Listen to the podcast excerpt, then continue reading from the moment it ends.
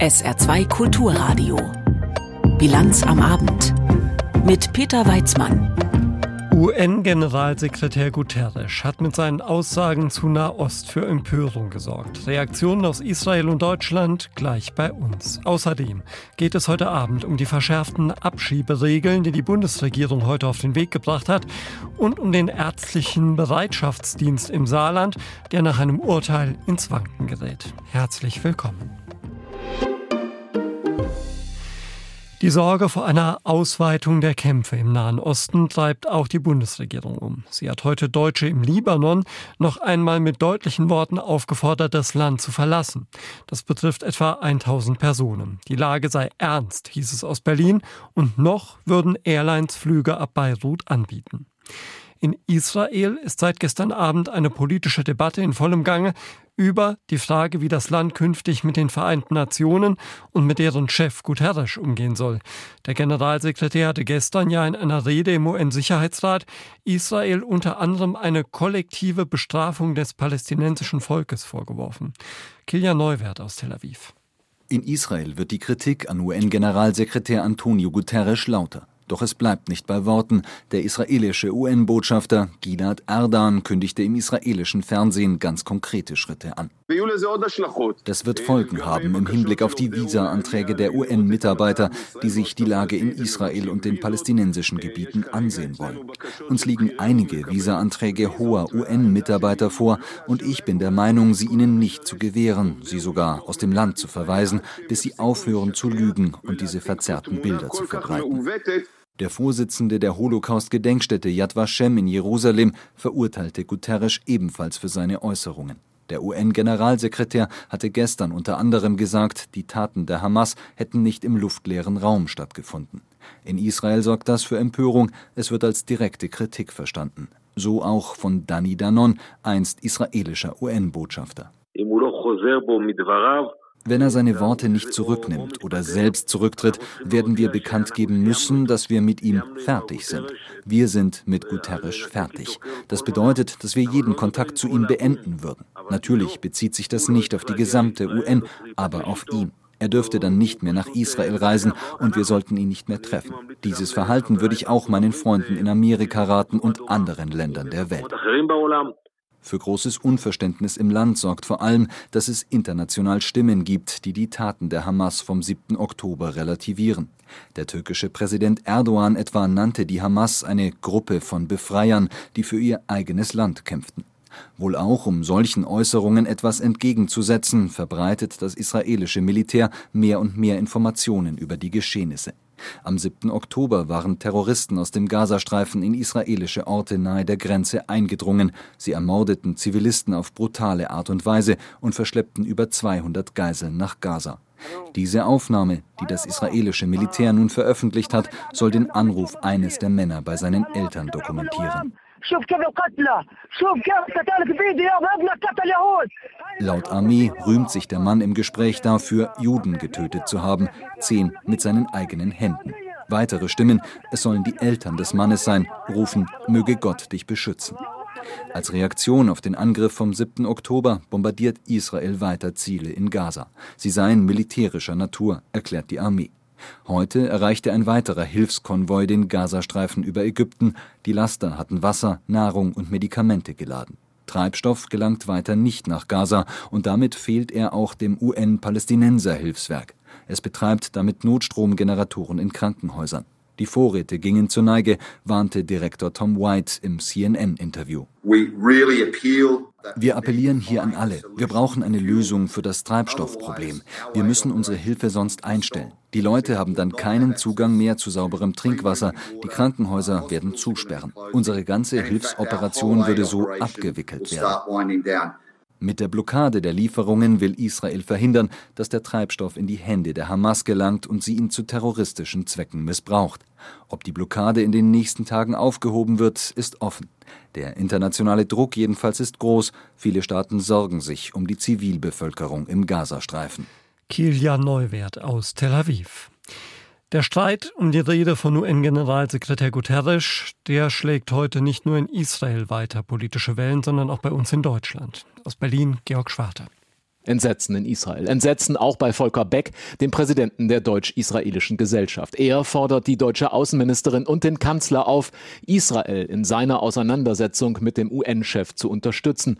Regierungssprecher Hebestreit versuchte, für den Kanzler zu beruhigen. Grundsätzlich ist die Bundesregierung, die Außenministerin war gestern sogar vor Ort in New York, massiv darin bestrebt, und das weiß auch äh, Herr Beck, in dieser Situation zu vermitteln. Wir stehen eng und unverbrüchlich an der Seite Israels. Eng und unverbrüchlich, aber auch das sagt der Regierungssprecher. Der UN-Generalsekretär genieße weiter das Vertrauen der Bundesregierung. Volker Beck aber spricht von einer inakzeptablen Rede, nannte Passagen daraus infam.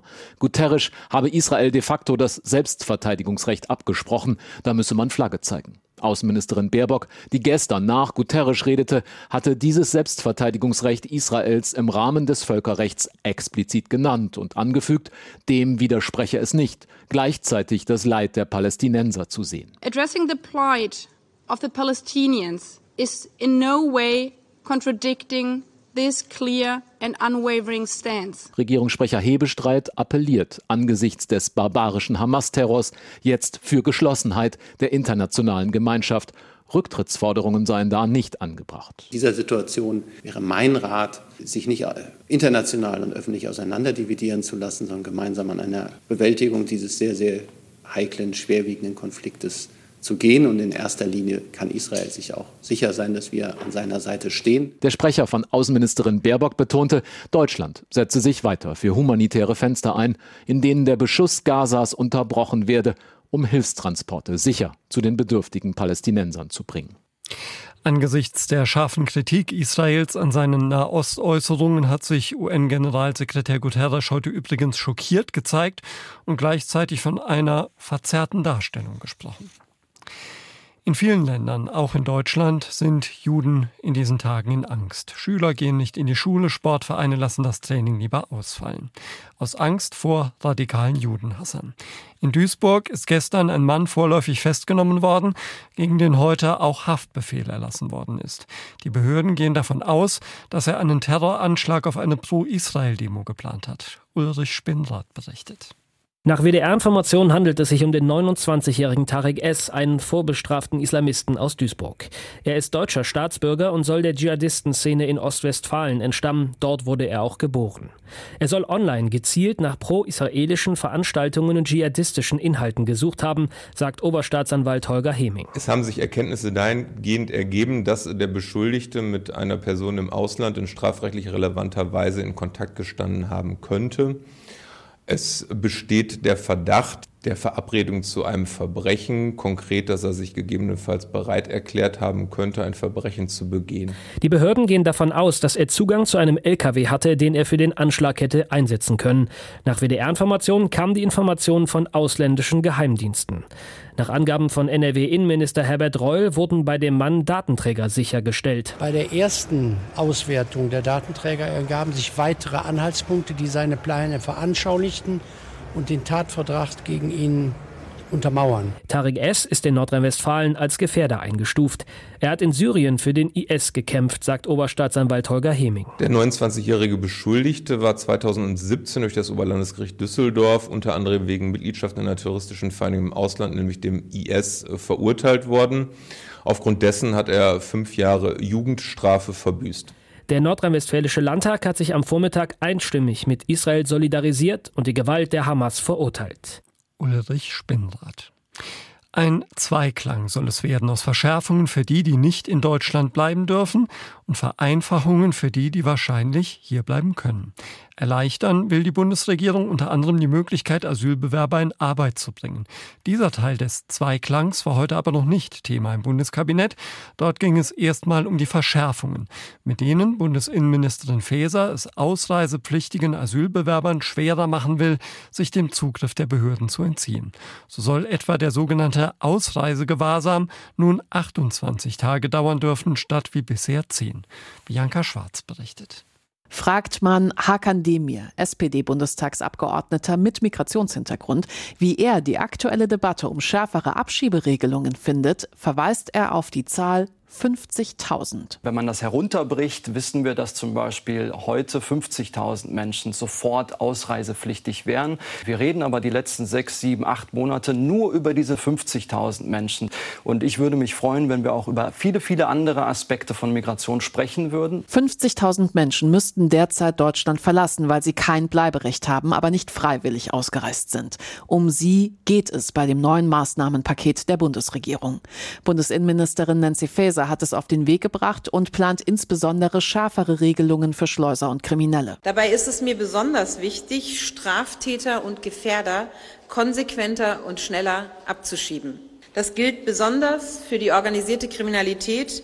So wird die Ausweisung von Mitgliedern krimineller Vereinigungen deutlich erleichtert. Fasers Gesetzentwurf beinhaltet ein ganzes Bündel weiterer Maßnahmen. Zum Beispiel soll es mehr Befugnisse geben für Behörden und Polizei. Kritik an diesem Gesetz kommt von allen möglichen Seiten. Der Union geht es noch lange nicht weit genug. CDU-Generalsekretär Carsten Linnemann fordert so etwas wie Abschiebezentren an deutschen Grenzen. Wir brauchen Kontrollzentren, Transitzentren, dass dort kontrolliert ist. Wer eine Einreisechance hat, wer ein Bleiberecht hat, der kann gerne kommen, aber alle anderen müssen von dort wieder zurückgeführt werden. Wo genau solche Zentren entstehen sollen und wer dann im Blick hat, dass sie nicht unkontrolliert anwachsen, diese Antwort bleibt Linnemann schuldig. Sein CDU-Kollege Jens Spahn fordert gleich, mit physischer Gewalt an den Grenzen gegen Geflüchtete vorzugehen. Darauf angesprochen reagiert Innenministerin Faeser nur kurz. Also das geht natürlich rein rechtlich gar nicht. Also das ist meine Kommentierung dazu. Ansonsten lasse ich mich da nicht näher drauf ein. Der Menschenrechtsorganisation Pro Asyl oder dem Deutschen Caritasverband gehen die Pläne hingegen viel zu weit. Sie seien teils nicht verfassungskonform. Die neuen Regelungen würden eingreifen in Grundrechte wie das Recht auf Freiheit oder auf Unversehrtheit der Wohnung, meint Pro Asyl. Und auch Linken-Chefin Janine Wissler findet die Debatte verzerrt. Wir dürfen nicht so tun, als seien für die Probleme in diesem Land, nämlich fehlenden bezahlbaren Wohnraum, die Überlastung der Schulen. Dafür sind nicht die verantwortlich, die am allerkürzesten in diesem Land sind, sondern wirklich eine jahrzehntelange kurzsichtige Politik des Kürzens, des Sparens und des eben nicht vorausschauenden Planens. Was der Gesetzentwurf der Bundesregierung bringen kann, ist fraglich. In den letzten beiden Jahren gab es circa 12.000 Abschiebungen pro Jahr. Die Bundesregierung meint, durch das neue Gesetz könnten circa 600 weitere Abschiebungen pro Jahr dazukommen, also circa 13.000 Abschiebungen pro Jahr. Es wird dauern, bis dieser Effekt bei den Kommunen ankommt. Ja, dann hören wir doch mal nach in einer Kommune, die mit mangelnden Unterbringungsmöglichkeiten für Flüchtlinge zu kämpfen hat. Markus Hoffeld ist der Bürgermeister von Merzig von der CDU und er sagte im SR zu den Plänen der Bundesregierung. Sie werden uns mit Sicherheit nicht alleine helfen, aber sie helfen ein Stück weit, dass möglicherweise dadurch auch mehr Wohnraum frei wird. Wir haben hier in Merzig das gleiche Problem wie viele andere Kommunen im Saarland auch, dass wir Wohnraum suchen, die wir nachher nochmal Menschen, die hier ein Bleiberecht haben, zur Verfügung stellen. Und daran mangelt es momentan. Und vielleicht hilft die Gesetzgebung, dass dann mehr Wohnraum zur Verfügung stehen kann. Der Merziger Bürgermeister Markus Hoffeld. Er hat also die Hoffnung, dass das Gesetz helfen kann. Auch unser Hauptstadtkorrespondent Oliver Neuroth sieht das Gesetz erstmal positiv. Erstmal. Hier sein Kommentar. Das Gesetz geht in die richtige Richtung. Es sieht Schritte vor, die vermeiden können, dass Abschiebungen in letzter Minute scheitern, wie es so oft passiert, auf dem Rollfeld eines Flughafens. Weil wichtige Papiere fehlen oder der Mensch, der abgeschoben werden soll, plötzlich nicht mehr auffindbar ist. Die Polizei bekommt mehr Rechte bei Durchsuchungen, zum Beispiel in Sammelunterkünften. Und Abschiebungen sind in bestimmten Fällen künftig ohne Vorankündigung möglich. Das kann helfen. Aber den ganz großen Wurf erwartet sogar die Bundesregierung nicht. Sie geht davon aus, dass pro Jahr rund 600 Menschen mehr abgeschoben werden können als bisher. Bei durchschnittlich 12.000 Abschiebungen jährlich ist das nur ein kleines Plus. Dazu kommt, ein zentrales Nadelöhr bei Abschiebungen sind die Ausländerbehörden. Seit Jahren haben sie zu wenig Personal, sind völlig überfordert. Hier müsste mehr passieren. Und das neue Gesetz greift an einer anderen entscheidenden Stelle zu kurz. Ob eine Abschiebung glückt oder nicht, liegt nämlich in der Hand der Herkunftsstaaten. Sie weigern sich oft, ihre Landsleute zurückzunehmen. Die Länder sehen dadurch keine Vorteile für sich. Doch wenn sie nicht mitspielen, hat es keinen Zweck, dass Deutschland die Regeln für Abschiebungen verschärft. Ja, die Bundesregierung ist im Gespräch mit diesen Staaten, arbeitet an neuen Migrationsabkommen. Die müssen dringend her. Es soll ein Geben und Nehmen sein. Deutschland bietet den Ländern zum Beispiel Visaerleichterungen für Arbeitskräfte oder Studierende. Sie nehmen im Gegenzug ihre Bürger zurück, die kein Bleiberecht bei uns haben. Es ist gut, dass die Bundesregierung für diese Abkommen einen eigenen Beauftragten ernannt hat, den FDP-Politiker Joachim Stamp. Doch auch nach einem guten halben Jahr im Amt kann er noch keine großen Erfolge vorweisen, was auch daran liegen könnte, dass die Position von Stamp nicht hoch genug ist. Dass Regierungschefs oder Minister in den Herkunftsstaaten einen Sonderbevollmächtigten bei Verhandlungen nicht ernst genug nehmen. Zum Beispiel, wenn es um die unangenehmen Themen bei Migrationsabkommen geht. Was passiert, wenn sich die Staaten nicht an die Verabredungen halten? Wie streng ist Deutschland dann mit Sanktionen? Zum Beispiel damit, Ländern Visa wieder zu entziehen.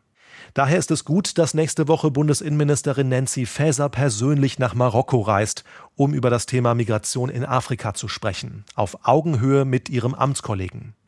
Doch das Gesetz, das Faeser nun auf den Weg gebracht hat, kann nur echte Strahlkraft haben, wenn es auch auf Migrationsabkommen setzt. Dann könnte das Motto der Bundesregierung nach außen wirken, dass Deutschland auf Strenge setzt in der Migrationspolitik. Die Meinung von Oliver Neuroth hier in der Bilanz am Abend auf SA2 Kulturradio.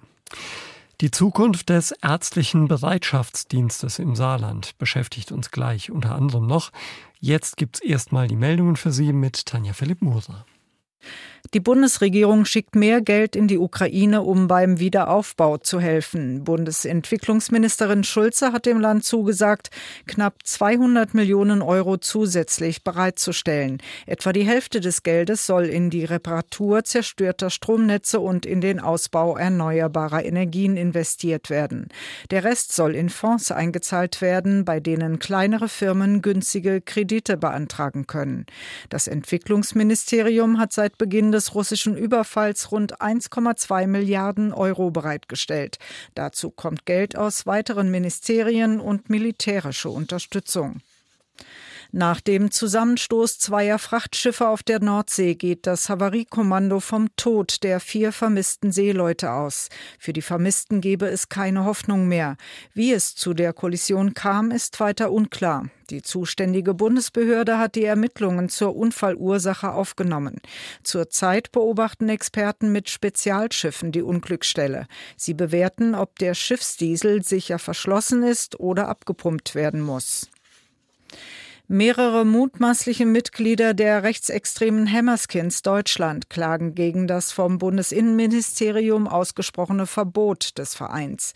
Das hat das Bundesverwaltungsgericht in Leipzig mitgeteilt. Wie das Gericht weiter mitteilte, ist auch eine Klage aus dem Saarland eingegangen. Insgesamt gäbe es bislang zwölf Klagen aus verschiedenen Bundesländern. Wann darüber verhandelt wird, sei noch unklar. Das Bundesinnenministerium hatte die Hammerskins im September September verboten. Deutschlandweit werden der Neonazi-Gruppierung zwischen 200 und 300 Mitglieder zugeschrieben. Bis Ende nächsten Jahres wird in Deutschland der einheitliche Ladestandard USB-C vorgeschrieben. Das Bundeskabinett stimmte einer entsprechenden Gesetzesänderung zu und setzt damit eine EU-Vorgabe um. USB-C wird damit unter anderem Standard für Smartphones, Tablets oder tragbare Videospielkonsolen. Ab 2026 gilt die Regelung auch für Notebooks. Wirtschaftsminister Habeck sagte, dank der EU-Einigung sei Schluss mit dem Kabelsalat. Der Tag der deutschen Einheit am 3. Oktober. Dieses Jahr war die zentrale Feier in Hamburg. Rund 700.000 Menschen haben teilgenommen. Bei einer Nacht der Einheit wurde ein Programm aus Live-Musik, Tanzaufführungen und Ausstellungen geboten und der offizielle Teil der Einheitsfeiern fand dann unter anderem in der Elbphilharmonie statt. Warum erzählt der Mann im Radio das? Ist ja immerhin schon gut drei Wochen her. Nun, weil es jetzt um die Einheitsfeierlichkeiten im übernächsten Jahr geht. Denn 2025 finden die im Saarland statt. Mein Kollegen Yannick Böffel aus der Politikredaktion habe ich eben gefragt, wie das Saarland zum Austragungsort dieser Feierlichkeiten geworden ist. Ja, überspitzt gesagt kann man sagen, das Saarland kann sich gar nicht wehren, denn die Ausrichtung dieser Feierlichkeiten zum Tag der deutschen Einheit hängen einfach mit der Bundesratspräsidentschaft zusammen. Die wechselt zwischen den 16 Bundesländern, das heißt alle 16 Jahre übernimmt ein Bundesland die Bundesratspräsidentschaft. Anke Rehlinger wird dann Bundesratspräsidentin wenn wir ganz streng protokollarisch gehen, ist das das vierthöchste Amt im Staate. Das heißt, das Saarland muss die Sitzungen leiten und dieser ganze Teil. Aber so der Höhepunkt dieser Bundesratspräsidentschaft ist dann im Folgejahr sozusagen zum Abschluss der Präsidentschaft die Ausrichtung des Tags der deutschen Einheit. Das heißt also, das Saarland kann sich nicht wehren, aber natürlich ist das eine große Ehre, wie alle sagen. Dann wird also bei uns quasi stellvertretend für ganz Deutschland gefeiert. Wo soll das stattfinden und wie? Ja, der Fokus wird tatsächlich die Landeshauptstadt sein, weil das einfach im Hinblick auf Erreichbarkeit, im Hinblick auf Platz überhaupt für solche Feierlichkeiten, denn man darf nicht vergessen, das wird eine wirklich große Angelegenheit, Hunderttausende von Besuchern. Da gab es in den vergangenen Jahren immer wieder Superlativen, die bei diesen Feierlichkeiten auch in den anderen Bundesländern erreicht werden. Und es gibt einen feststehenden Dreiklang. Einerseits ein großer Gottesdienst, der wird, das steht auch schon fest, in der Ludwigskirche stattfinden, mit allen Verfassungsorganen sozusagen, dann ein Festakt in der Kongresshalle und da laufen im Moment die Detailplanungen, wie genau das verteilt wird über die Stadt. Ein großes Bürgerfest. Viele erinnern sich vielleicht dran 2009 oder sogar 1993 bei den letzten Feierlichkeiten. Es gibt so eine Ländermeile, wo sich alle Bundesländer vorstellen. Der Bundesrat wird sich in einem großen Zelt vorstellen und da laufen aktuell die Planungen, wo und wie das möglicherweise über Saarbrücken verteilt wird. Ja, in der Tat erinnere ich mich zumindest noch an die Feier 2009 und das klingt jetzt ganz ähnlich wie damals. Ändert sich auch irgendwas? Ja, die Herausforderungen sind ein bisschen größere geworden, denn wir dürfen nicht vergessen, dazwischen drin ist unter anderem das Love Parade Unglück passiert. Das heißt, an vielen Stellen wurden die Sicherheitsvorkehrungen nochmal deutlich verschärft, auch im Hinblick auf Rettungswege. Da merkt man in der Staatskanzlei schon, dass das aufwendiger geworden ist, dass dann nicht mehr jeder Veranstaltungsort in Saarbrücken funktionieren wird, um diese Vorgaben einzuhalten. Das heißt, da wird der Aufwand schon noch mal ein größerer werden, gerade unter diesen Gesichtspunkten im Vergleich zu den vergangenen Jahren. Das macht dieses große Ereignis also noch aufwendiger. Was heißt das alles finanziell? Weiß man, was es alles kosten wird? Bisher bewegen wir uns, wie gesagt, wir haben noch zwei Jahre hin in einem Schätzungsrahmen. Wir haben allerdings sogar schon eine feststehende Zahl, nämlich im Haushalt, der ja für die kommenden beiden Jahre schon festgelegt ist oder zumindest auf den Weg gebracht ist. Da sind 7,7 Millionen Euro eingestellt. Also das ist schon eine beträchtliche Summe. Allerdings, auch der Regierungssprecher, der diese Vorbereitungen im Moment federführend innehat, sagt, das ist im Moment eine Schätzzahl. Denn einerseits kann man weder in die eine noch die andere Richtung genau sagen, wie viel es kosten wird. Mögliche Sponsoring-Zuschüsse sind da noch nicht mit eingerechnet. Er sagt, es soll ein mittlerer einstelliger Millionenbetrag werden. Das heißt, es könnte vielleicht ein bisschen drunter, etwas drüber liegen. Die Vorgabe ist wohl ein bisschen, man will es nicht ganz so teuer und vor allem nicht ganz so bombastisch machen, wie das Hamburg jetzt vor wenigen Wochen getan hat. Das Saarland wird im Jahr 2025 die Feierlichkeiten zum Tag der deutschen Einheit ausrichten. Mit Janek Böffel aus der SR Politikredaktion haben wir über die Planungen gesprochen. Der ärztliche Bereitschaftsdienst, der hilft abends und am Wochenende, wenn der Hausarzt zu hat. Er ist also eine wichtige Säule der Krankenversorgung. Ein Urteil des Bundessozialgerichts von gestern schlägt nun aber Wellen bei der gesamten Ärzteschaft in Deutschland. Da hatte ein Zahnarzt aus Baden-Württemberg Recht bekommen, der darauf geklagt hatte, als Poolarzt sozialversicherungspflichtig angestellt zu werden. Unsere Reporterin Stefanie Baller hat mit einigen der Verantwortlichen im Saarland telefoniert nachgefragt, was dieses Urteil genau bedeutet und wo die Aufregung herkommt. Und ich habe sie eben gebeten, uns erstmal zu erklären, was eigentlich Poolärzte sind. Ja, das sind Ärzte, die für Bereitschaftsdienste bereitstehen, also den Dienst am Abend, in der Nacht, an Feiertagen und Wochenenden, wenn die Arztpraxen geschlossen sind. Und diese Poolärzte, die sind häufig schon pensionierte Ärzte oder auch Krankenhausärzte, die sich ein bisschen was dazu verdienen möchten. Und tatsächlich gibt's nach Auskunft durch die Kassenärztliche Vereinigung im Saarland auch Ärzte, die ausschließlich diese Bereitschaftsdienste machen und selbst keine Praxis betreiben. Poolärzte, also ein neuer Begriff für mich. Warum braucht man die denn? Also anders gefragt, warum machen die niedergelassenen Ärzte diese Bereitschaftsdienste nicht selbst? Weil sie schon komplett mit ihrer Praxis ausgelastet sind. Im Saarland zum Beispiel sind 93 Hausarztzulassungen vakant. Das heißt, für diese Stellen gibt es schon keinen Arzt mehr. Und Das wiederum heißt, immer weniger Hausärzte müssen immer mehr Patienten versorgen und der Bereitschaftsdienst, der käme dann noch obendrauf.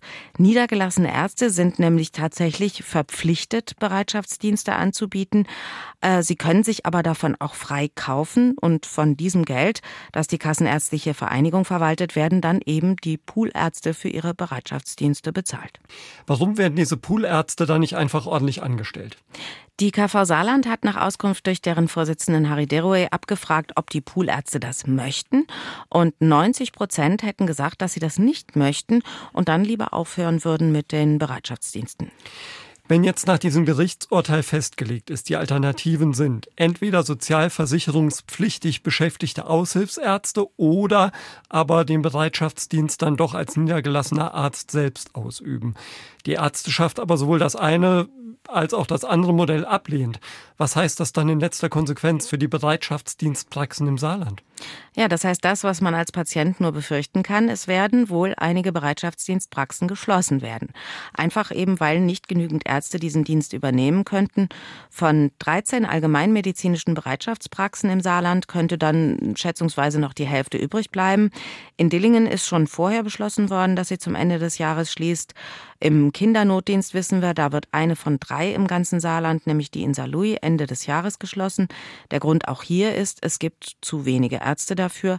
Hals, Nasen, Ohren, Augen und Zahnprobleme gibt es extra organisierte Bereitschaftsdienste. Aber der allgemeinmedizinische Bereitschaftsdienst ist eben saarlandweit bislang an 13 Standorten über die KV organisiert. Wie das Ganze umstrukturiert werden könnte, da gibt es anders als in Baden-Württemberg, wo der klagende Arzt hergekommen ist, noch keinen Plan. Es hatte hierzulande nämlich keiner so richtig damit gerechnet, dass dieser Zahnarzt Recht bekommen würde und damit eine Lawine an Folgen auslöst. Das hat mir der Sprecher der Hausärzte im Saarland vorhin am Telefon gesagt. Mhm. Eine Lawine an Folgen, das klingt ja wirklich bedrohlich, auch für uns als Patienten. Gibt es da keinen Ausweg mehr aus dieser Situation? Die gäbe es nur dann, wenn der Gesetzgeber, also in dem Fall Gesundheitsminister Lauterbach, den Bereitschaftsdienst Sozialabgaben freistellen würde. Das ist so zum Beispiel beim Rettungsdienst.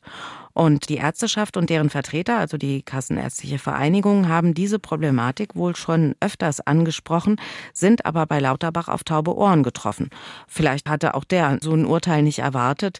Und abzuwarten bleibt dann, ob er sich von plötzlicher Ausdünnung der Notfallversorgung im ganzen Land und dem dann hervorgerufenen Unmut nicht vielleicht doch noch umstimmen lässt, weil in der Kritik steht da ja schon wegen der Krankenhauspolitik. Übernächstes Jahr ist Bundestagswahl. Also möglicherweise gibt es da mittelfristig auch eine politische Lösung, aber ad hoc führt an der Aufgabe verschiedener Bereitschaftspraxen wohl erstmal kein Weg vorbei. Welche genau, das muss in den kommenden Wochen noch von Ärzteschaft und der Kassenärztlichen Vereinigung festgelegt werden. Die ärztlichen Bereitschaftsdienste im Saarland können wohl nicht mehr alle besetzt werden. Über die Kritik an einem Urteil des Bundessozialgerichts haben wir gesprochen mit unserer Reporterin Stefanie Balle. Radsportfans können schon mal die Kalender zücken und eintragen. 29. Juni 2024, dann beginnt die Tour de France im italienischen Florenz. Enden wird sie am 21. Juli, aber anders als gewohnt. Denn das berühmte Finale auf den noch berühmteren Champs-Élysées fällt flach. Einzelheiten von der Streckenpräsentation hat Steffen Gar. Eine Tour ohne Paris, das gab es noch nie. Aber wenn Olympia in der Stadt ist, muss selbst die Tour Platz machen.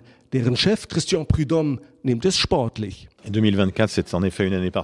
Das wird sicher besonders. Paris ersetzt man ja nicht einfach so. Wir brauchten was Großes, eine Stadt, die was hermacht. Wir haben Nizza, die Côte d'Azur und das Zeitfahren. So können wir eine letzte Etappe machen, die sportlich interessant ist. Wir sehen es als Chance, die wir ergreifen. Bis zum Finale am Mittelmeer ist es ein weiter und zäher Weg. Die ersten drei Etappen in Italien jeweils mehr als 200 Kilometer lang. Über die Alpen geht es nach Frankreich, entgegen dem Uhrzeigersinn Richtung Norden durchs Burgund mit einem Einzelzeitfahren in den Weinbergen. In der Champagne geht es über Schotterpisten, dann biegt das Feld ab nach Süden. Erst Zentralmassiv, dann Pyrenäen. Dort gibt es zwei Bergankünfte. Vom Mittelmeer geht es dann in die südlichen Alpen, inklusive Dach der Tour, der Bonnet-Pass auf mehr als 2800 Metern Höhe. Das große Finale ist dann knüppelhart. Erst zwei weitere Bergankünfte und dann am letzten Tag ein hügeliges Einzelzeitfahren, 34 Kilometer rund um Nizza. Der Champagner muss warten. Es könnte ein historisches Finale werden, fernab der Champs-Élysées. Die Frauen dürfen derweil auf einen der großen mythischen Berge, Alpe d'Huez am letzten Tag der Frauentour. Diese beginnt im niederländischen Rotterdam direkt nach den Olympischen Spielen in Frankreich. Am nächsten kommen uns im Saarland im nächsten Jahr dann übrigens die, Radfahrerinnen, deren fünfte Etappe, also die fünfte Etappe der Frauentour, endet in Amneville. Schauen wir noch auf das Wetter im Saarland. Am Abend und in der Nacht gibt es zunächst noch Schauer, später ist es oft trocken. Die Luft kühlt nachts ab auf Werte von 10 bis 7 Grad. Morgen am Donnerstag setzt schnell meist leichter Regen ein. Am Nachmittag folgen Schauer, aber auch trockene Phasen. Hier und da kann es mal auflockern. Die Höchstwerte liegen wieder zwischen 11 und 14 Grad.